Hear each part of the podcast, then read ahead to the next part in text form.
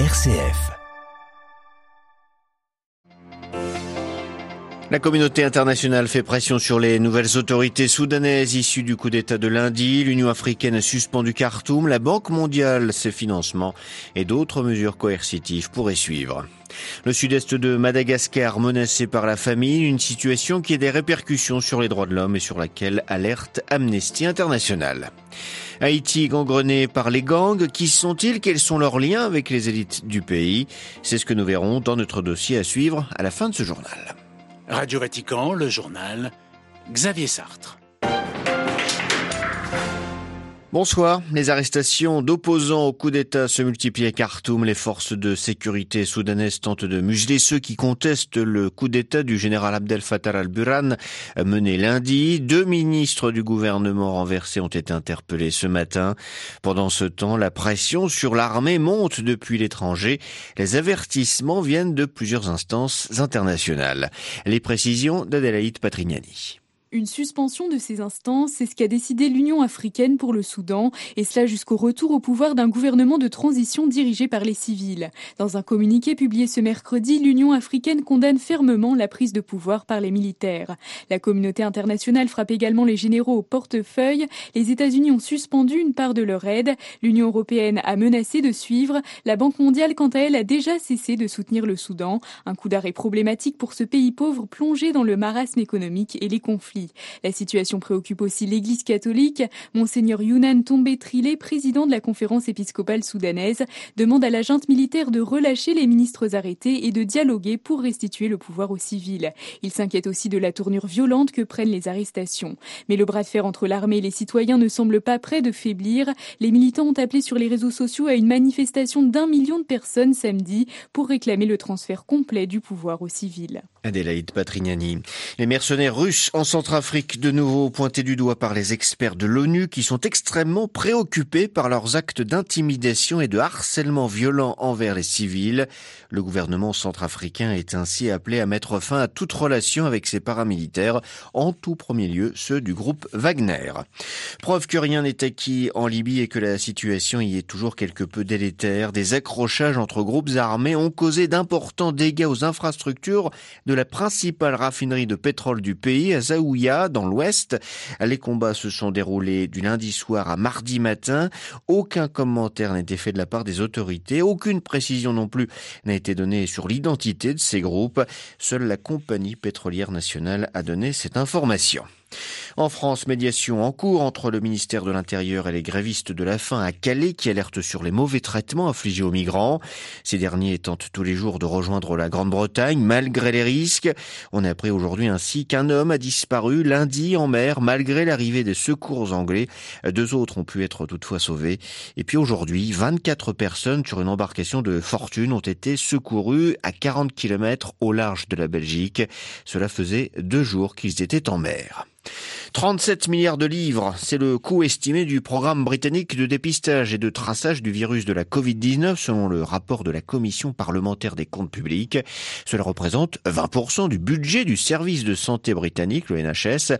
Le document pointe les failles, estimant que ce système n'a pas évité de nouveaux confinements de la population après sa mise en place. Des progrès urgents sont ainsi nécessaires, considère le rapport. Alors qu'en Europe, le nombre de cas de Covid-19 repart à la hausse, la Thaïlande rouvre un peu plus ses portes. À lundi prochain, les touristes vaccinés pourront se rendre dans le pays après un an et demi de verrouillage fatal pour nombre de personnes travaillant dans le secteur du tourisme. La crise climatique que nous traversons est avant tout une crise des droits humains. C'est ce que rappelle Amnesty International dans un rapport publié ce jour sur la famine à Madagascar qui menace près d'un million de personnes et qui est due à la pire sécheresse que connaît le sud-est du pays depuis 40 ans. À une semaine de la COP26, Amnesty appelle ainsi les pays riches à prendre de toute urgence des mesures ambitieuses pour sauver des vies et protéger les droits menacés par la crise climatique. Sabine Gagné est responsable du programme de protection des populations Amnesty International France. Alors, ce qu'il faut bien comprendre, c'est que la sécheresse a un effet domino sur les populations. En fait, la crise climatique, c'est une crise des droits humains. Parce qu'à Madagascar, les populations qui souffrent de cette sécheresse, elles ont des conséquences qui sont terribles parce qu'elles ne peuvent plus cultiver leurs terres, donc elles ne peuvent plus manger, elles sont au bord de la famine, leurs enfants meurent ou alors ils ne peuvent plus aller à l'école le ventre vide. Les familles sont obligées de migrer. Donc ça affecte tous leurs droits, le droit à l'alimentation, le droit à la vie, à l'éducation. Aujourd'hui, on demande d'accroître euh, les actions de secours humanitaire dans le sud de Madagascar en fournissant de toute urgence une assistance alimentaire euh, régulière et sur la durée pour assurer euh, l'accès à l'eau potable pour les populations. Et on demande aussi d'agir en parallèle, notamment pour les pays riches et industrialisés. On leur demande de réduire leurs émissions de gaz à effet de serre le plus rapidement possible. Au Guatemala, le combat d'un chef indigène contre une compagnie qui exploite une mine de nickel. Cette entreprise nous apporte la mort à petit feu, dénonce le chef indigène Cristobal Pop. Hier, les habitants de la ville d'El Estor, à proximité de la mine, se sont rassemblés pour protester contre l'entreprise qui pollue le lac et donc empêche la communauté indigène de se nourrir. Une manifestation a fini en échafourée avec les forces de l'ordre. Au Vatican, poursuite ce matin du cycle de catéchèse sur la lettre de Saint Paul aux Galates. Le pape, lors de l'audience générale, a développé une réflexion sur Paul comme annonciateur du Christ crucifié, insistant sur un retour à l'essentiel au milieu des mille problèmes et pensées qui nous assaillent et font perdre le fil de la vie spirituelle. Tous les détails sur l'audience à retrouver sur notre site internet www.vaticannews.va. Toujours concernant le pape, François est disponible pour se rendre au Canada à de la conférence épiscopale du pays. Les évêques aimeraient que le Saint-Père effectue un voyage apostolique dans le contexte du processus pastoral de réconciliation avec les peuples autochtones, processus engagé après l'éclatement des scandales liés au mauvais traitement d'enfants issus de familles autochtones dans des pensionnats gérés par l'Église. Aucune date n'a été encore annoncée.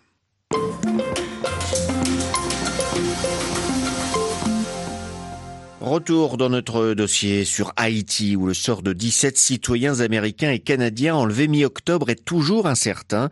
Nous nous intéressons donc plus particulièrement aux gangs. Selon les Nations Unies, environ un tiers de la capitale haïtienne, Port-au-Prince, est actuellement touché par les activités criminelles et la violence propagée par ces groupes.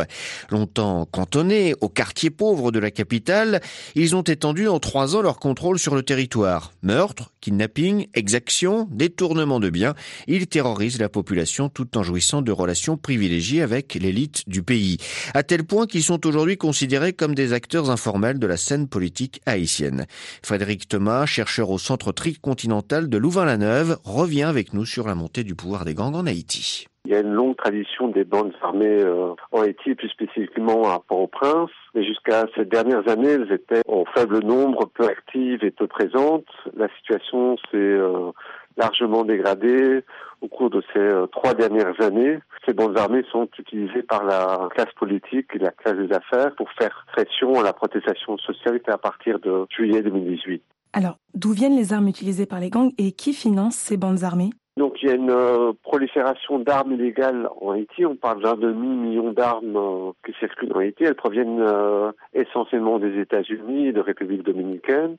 Et sur le financement des bandes armées, on sait qu'elles ont des liens avec la classe politique, et les hommes d'affaires, donc ils les utilisent pour contrôler des territoires et s'assurer aussi à terme des euh, votes lorsqu'il y a des élections. Mais l'essentiel de leurs euh, revenus ces dernières années, ce sont les, les enlèvements. Et y a-t-il selon vous une instrumentalisation des gangs par la classe politique haïtienne?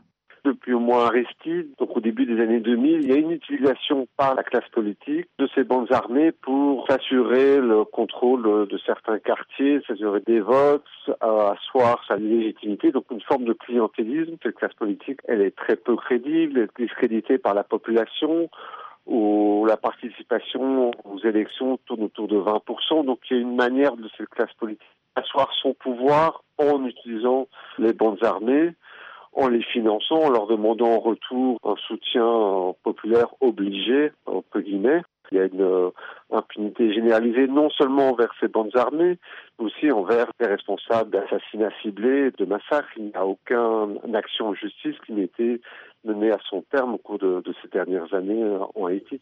Interrogé par Claire Riobé, Frédéric Thomas était ce soir l'invité de Radio Vatican.